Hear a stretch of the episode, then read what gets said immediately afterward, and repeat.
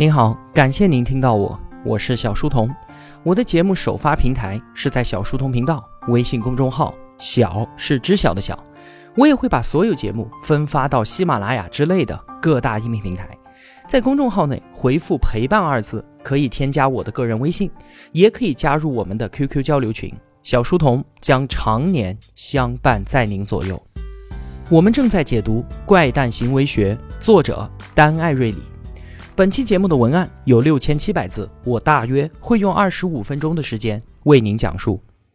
在上期节目中啊，我们在行为经济学相对论的基础之上，主要讲了锚定效应，就是说我们在认识一个新事物的时候，总是要找一个初始值来作为参考，这个初始值就是锚点，我们会不自觉的给这个锚点分配过高的权重，所以呢，锚点很大程度上就影响了我们对于新事物的认知。刚才这段话，如果您完全没有听懂，那您需要去复习一下上期节目了。锚定效应除了是一种典型的心理偏差之外，它还可以做到颠倒黑白，把一段两可的感受任意的锚定成愉快或者是痛苦的体验。更重要的是啊，锚定效应在自我羊群效应的推动之下，会对我们的行为习惯造成长期的影响。我们会不自觉地追随自己之前。哪怕是不经意间的某个选择，然后呢，把这个选择变成一种理所当然的习惯。星巴克的咖啡、苹果手机，乃至我们的职业和人生伴侣，多半啊都是这样任意一致的结果。不经审视的人生是不值得过的。如果我们自以为是理性的，那每当我们要追随任意一致的时候，请问问自己：我真的有必要保持这个习惯吗？我们既然已经知道。锚定效应对自己的影响如此之大，那就请谨慎对待自己每一次突发奇想的决定。上期节目的内容，因为对我自己的触动挺大的，所以呢，我说这些说的太嗨，就占用了太多的篇幅，还有一部分内容来不及说，今天补上。那关于任意一致的这一切，比传统经济学当中的消费者偏好有着更加广阔的内涵。传统经济学是假定。商品的市场价格取决于两股力量的平衡，这两股力量就是供给和需求。供大于求，商品价格就下跌；供小于求，价格就上涨。商品的价格最终是由市场的供求关系来决定的。供求理论就是这么的简洁明了。如果对此有疑问，那您可以去听一听我最早解读的《一刻经济学》，在那本书的解读当中，我说的非常的清楚。艾瑞里就说：“任意的一致对传统经济学当中这个无比美妙的信念提出了挑战。主要呢是有两点：第一，消费者的需求作为决定价格的两大因素之一，我们现在知道它是可以被轻而易举的操纵的。消费者并不能够很好的把握自己的偏好，也并不能明确自己到底愿意付出多少的价格。”第二点呢，是传统经济学假定需求和供给是互相独立的两股力量。但是啊，从之前的事例当中，我们也能够明显的看到，在锚定效应的作用之下，二者可是相互依存的。你想啊，现实世界当中，锚来自什么地方？多半都是来自商家的建议零售价、广告价、促销价，而这一切的一切都是供给方的变量。所以说。并不是消费者的购买意愿在影响着市场价格，而是市场价格反过来影响了消费者的购买意愿。因为有锚定效应的存在，所以二者的因果关系就此颠倒。需求并不是完全独立于供给存在的。刚才的这两点表述啊，可能稍微有一点难懂，您可以再多听几遍。如果实在听不明白也没关系，这并不影响你理解我们后面的内容。我再举个例子啊，我们看看在任意的一致这个框架之下，非理性是怎么让传统经济学美妙的供求理论发生形变的。假设从明天开始，商品就要调价，啤酒的价格呢会降低百分之五十，而牛奶它的价格要上涨百分之一百。你觉得这样会发生什么事情呢？那应该就是牛奶的销量减少，因为涨价了嘛。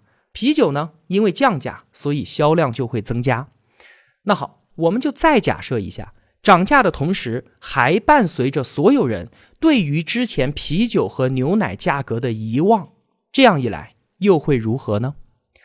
我想啊，如果人们记得从前的价格，那现在看到价格的涨幅，就一定会影响人们的消费。但是如果我们不知道之前的价格了，那价格变化对于需求的影响就会很小。换言之，我们对价格变化的敏感度是有两种因素在共同起作用，一个呢是我们对于过去价格的记忆，而另一个是我们想与过去保持一致的欲望。艾瑞里就认为是这两点，而不是我们真正的偏好或者我们需求大小的反应。你看，听到这里是不是有点意思了？但是我想啊，你理解的应该还没有那么清楚。那好，我们再来个假设，如果说啊，明天汽油的价格将上涨一倍，那按照传统经济学的理论，这当然会削减我们的消费需求，人们会把新价格与之前的毛做比较，然后大吃一惊，紧接着减少消费。但是啊，我们从长远来看，一旦我们适应了新的价格，把原来的毛做了新的调整之后，我们对于汽油的消费在新价格上很有可能也会恢复到涨价之前的水平。就像是现在，我们已经适应了瓶装矿泉水的价格，适应了阿迪达斯运动鞋的价格，也适应了星巴克咖啡的价格，这是一样的。当然了，我并不是说涨价会毫无影响。我们是说，涨价对于需求的长期影响，比我们仅仅依据供求理论预测出来的短期市场反应要小得多。那好，关于任意的一致这个话题就补充那么多。那后面的节目我们要聊的内容呢，就相对来说简单一些了。我们想说的是价格的魔力。我们分别来看看，当人们面对免费和高价。这两种情况的时候，会表现出什么样的不理性？首先是免费。一说到免费激发的不理性行为啊，那在生活中的例子实在是太多太多了。比方说住酒店，很多人呢会把那些一次性的牙刷、梳子全部带走，即便这些东西质量都很差，而且很可能以后再也不会拿出来用了。再比如吃自助餐，明明我已经吃的很饱了，还拼命的往嘴里面塞食物。再比如说商场。买一送一的活动，经常都会为了那个免费的一而多买了一个根本就不需要的东西。十块钱的商品打折到五块钱，你不一定会买，但是五块钱的东西免费送，你会顺手去拿一个吗？作为我自己来说啊，我是任何免费的东西从来都不要的，因为免费就会有很多人，我特别讨厌和别人的身体接触，我最怕人多了，所以呢，我从来都不去凑热闹。但是我们不要，可不代表别人也不会要。那些为了免费礼品排长队的人，我们见的还少吗？那再来一个高级一点的例子，经常都会看到啊，珠宝店说免费送玉坠，导购小姐姐告诉你，原价两千块钱的玉坠现在免费送了，你只需要出两百块钱的加工费，帮你把玉坠包个边，然后穿上一根项链。很多人都会愿意为此掏腰包的，还得意洋洋的以为自己占了一个大便宜呢。可是我们稍微想一想啊，如果导购小姐姐告诉你原价两千块钱的玉坠现在打折两百块，你还会要吗？我们原本根本不会买的东西，一旦免费就会变得无法抗拒。那为什么免费会如此诱人呢？因为啊，只要是交易，肯定会有有利的一面和不利的那一面。最直接的就是我买东西得到东西失去了钱，这是显而易见的嘛。而免费就不会有什么显而易见的损失，因为我们的本能都是惧怕损失的，所以免费的诱惑就是和这一种损失厌恶的心理联系在了一起。那我想说的当然不是人们喜欢占小便宜的心理，而是想说免费它也是有代价的。什么代价呢？先来看一看艾瑞里做的小实验吧。他跑到大学校园里面去摆了一张桌子，卖两种巧克力。一种呢是令人无法抗拒的费列罗，另一种是很普通的黑巧克力。两种巧克力的售价都远远低于市场价。比方说啊，原价五十美分的费列罗，它只卖十六美分，而那种普通的黑巧克力呢，只要两美分。巧克力每人只能买一块，二选一。面对这种选择啊，顾客的行为多半都是相当理智的。百分之七十三的人都选择了费列罗，只有百分之二十七的人选择了特别便宜的黑巧克力。紧接着，艾瑞里对两种巧克力都降价了一美分，现在分别是十五美分和一美分。那选择两种巧克力的人数比例并没有发生什么变化。紧接着再降价，现在变成了十四美分和零美分的时候，事情就完全不一样了。十四美分的费列罗，那绝对还是物超所值嘛。但是这个时候，百分之六十九的顾客都放弃了这个选择，而选择了免费的。费列罗的销量自然是大幅下跌，从百分之七十三一直跌到了百分之三十一。那如果我们从传统经济学的角度，用理性的成本收益分析，如果一个人在两种巧克力之间做二选一的选择，他要考虑的不是二者的绝对价值，而是相对价值。那他在十五美分的费列罗和一美分的黑巧克力之间选择了前者，那两种巧克力同时降价一美分之后。十四美分对零美分，那相对来说，二者的成本收益分析结果还是保持不变的。他仍然应该选择费列罗，但是事实的结果却是大相径庭。那我们就知道，这其中一定有某种东西在发挥着决定性的作用。这个东西就是免费，零价格对于我们生活中决策的影响是非常特别而且独一无二的。我想啊。这个结果应该完全在我们的意料之中吧？我们首先想说的是啊，拿免费的东西在很多情况下是没错的。比方说商场里面送袜子，那当然是能拿多少就拿多少。而免费最大的问题就在于，它会引诱我们在免费和另外一件商品之间做出不明智的决定。比如说，我们去商场里面买袜子，本来是要买那种后跟很结实的、有夹层的运动袜。结果进去之后呢，看到有种袜子，虽然我们不是很喜欢，但就因为它买一送一，所以我们最终就买了这个有赠品的。这样的例子非常常见吧？那在这个例子当中，就像之前那些选择免费巧克力的同学一样，放弃了更好的选择，买了我们原来不想要的东西，这个就是免费的代价。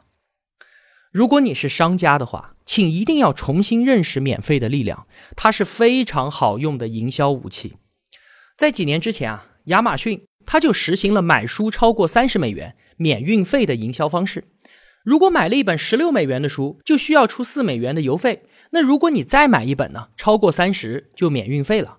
这个模式让他的图书销量大增。但是他们发现啊，有一个地方的销量没有变化，那个地方是法国。难道说法国的顾客比我们这些人更为理性吗？当然不是。当时法国亚马逊啊，它实行的不是免费，而是把邮费下降到一块钱。这看上去其实和免费差不多，但是效果却有着天壤之别。那当总部要求法国亚马逊也实施一样的策略之后，那里的销售情况也就和其他地方一样了。换言之啊，一块钱的邮费已经非常非常划算了。但是顾客无动于衷，而如果一旦免费，就会得到强烈的回应。现在啊，满额包邮早已经是淘宝、天猫上的固定招式了，我们都已经看习惯了，对吧？那另外呢，我们知道啊，食品在它的外包装上必须要标明各种能量信息，比方说卡路里、脂肪含量等等。那么零卡路里、零反式脂肪酸、零碳水化合物，也能像零价格一样，对我们产生巨大的吸引力。在可乐瓶的外面印上零卡路里，肯定要比印上一卡路里好卖得多得多。假如我们和朋友去酒吧，有两种啤酒，一种是每瓶三卡路里，而另一种是零卡路里。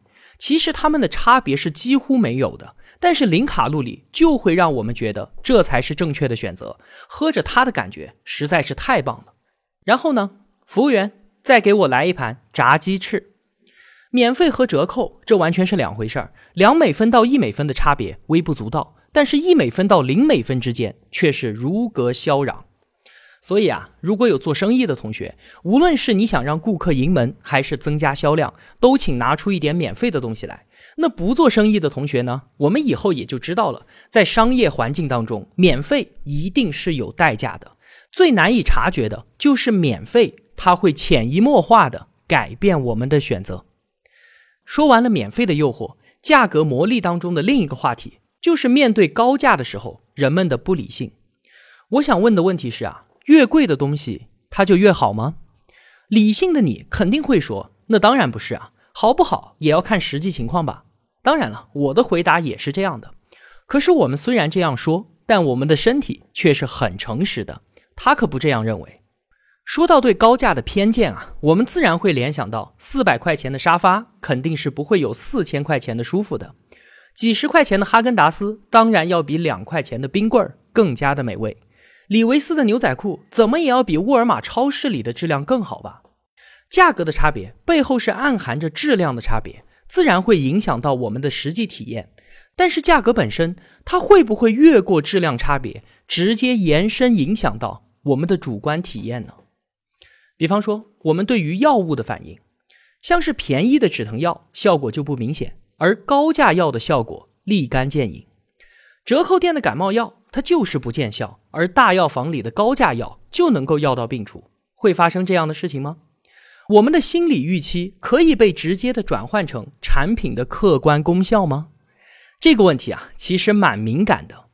在真实的生活当中，我穿着沃尔玛的牛仔裤。坐在四百块钱的沙发上，吃着两块钱的冰棍儿，这并没有什么。我没有必要非要去追求那些价格昂贵的名牌产品。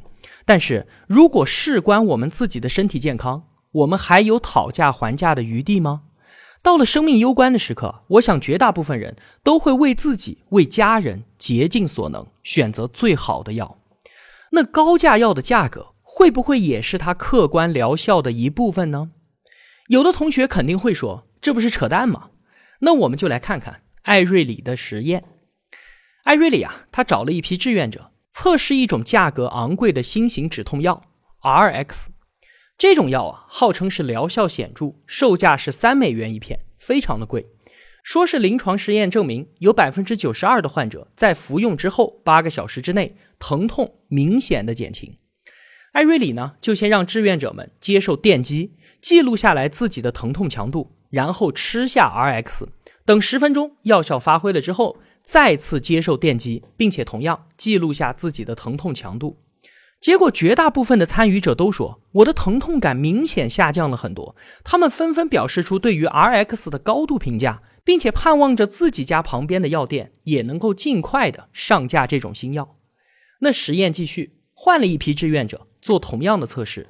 只是药品介绍上的昂贵新药三美元一片，改成了十美分一片的便宜药，这会改变志愿者的感受吗？答案竟然是肯定的。价格是三美元的时候，几乎所有志愿者都说能够明显的降低疼痛，而价格降到十美分之后，这样说的人只剩下一半了。其实啊，这个所谓的 RX 不过是普通的维生素 C 而已。志愿者体会到的疼痛减轻，就是所谓的安慰剂效应。安慰剂效应在医药双盲测试当中已经被证实存在了，这没有什么争议，很多同学也都了解，我就不再多说。而价格本身竟然也能够直接影响疗效，这就是我们之前所没有想到的了。艾瑞里还测试了感冒药和提高运动功能的饮料，这些东西的疗效到底如何，竟然取决于你为此付了多少钱。我们的理性告诉我们不可能，可是我们自己非理性的直觉却告诉我们，事实就是这样的。半价商品的质量就比全价商品的要差吗？事实上，我们把它看得差了，它就真的变差了。便宜没好货，这本来是一个主观判断，但是当我们相信了这个判断之后，它就真的变成了客观事实了。从艾瑞里的实验里面啊。我们看到了价格是怎么驱动安慰剂、止疼药和功能饮料的功效的。接下来，我们自然会心生疑问：就是我们应该心安理得的享受安慰剂的效用呢，还是说安慰剂疗法这完全就是江湖郎中的骗术？我们应该把它摒弃掉呢？对于这个问题，我们要怎么回答？前面我们所说的 RX 止疼药，维生素片冒充的。这明显就是假药嘛！但是患者自己的感受是疼痛真的减轻了，那止疼药的目的不就在于此吗？它确实达到了我们想要的效果啊！假如你发现了一种安慰疗法，真的治好了你自己的病，那下次你再生同样病的时候，你还会用它吗？如果你是医生，你明明知道这是安慰剂，但是病人吃了就是有用，你会给你的病人继续使用吗？想要回答这些问题啊？我们先来讲个故事吧。话说，公元八百年，神圣罗马帝国以及欧洲各国都笼罩在君权神授的光环之下，由此呢，引申出了所谓的“御手触摸治疗”，就是君主摸一下你的头，不管什么病都会好。那整个中世纪，历朝历代的史学家都在编年史当中记载，伟大的君主曾经用触摸为自己的臣民治病。御手触摸真的有效吗？如果根本就没用，那这种做法早就应该销声匿迹了。但是从历史记录来看，有名有姓的被治好的就有数千人之多。那我们现在提起御手触摸治疗，都会嗤之以鼻，说那仅仅就是心理作用。可是安慰疗法的力量。可不是仅仅两个字就可以说明的，这其实是我们大脑对于身体神奇的控制方式，这就与降低压力、改变荷尔蒙和调节免疫系统都有关系。但是它到底是如何做到的，我们真的是不清楚。对此啊，我们了解的越多，过去那些黑白分明的事情反而变得模糊不清。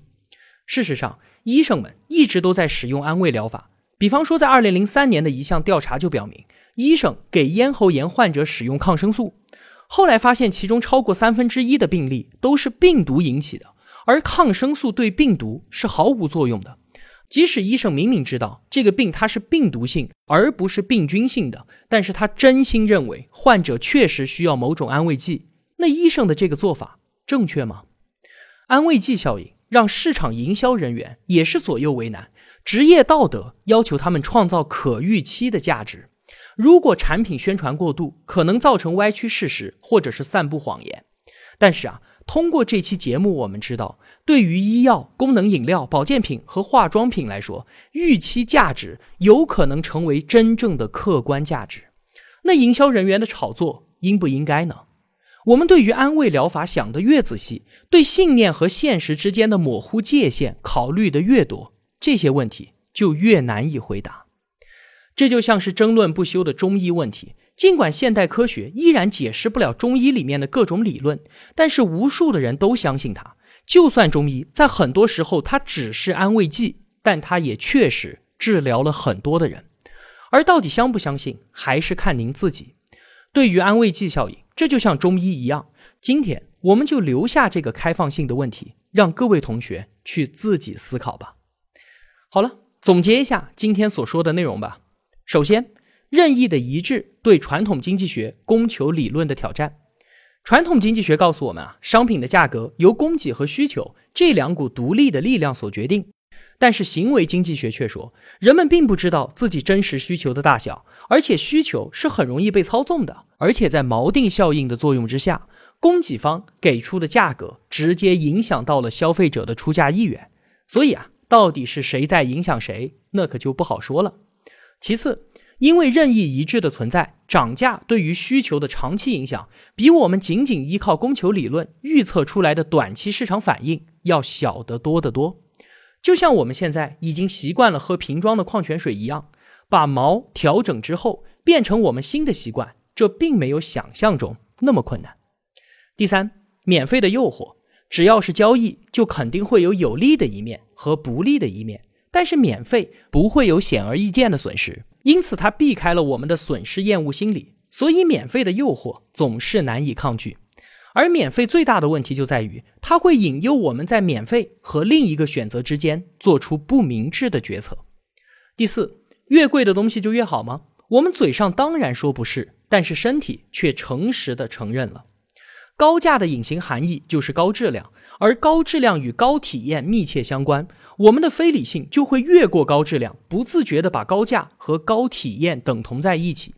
这种现象反映在药物、保健品和化妆品这些商品上尤为明显。毫不夸张地说，价格就是他们疗效本身的一部分。最后，到底是应该坦然接受安慰剂疗法，还是把它当做一种明摆着的欺骗？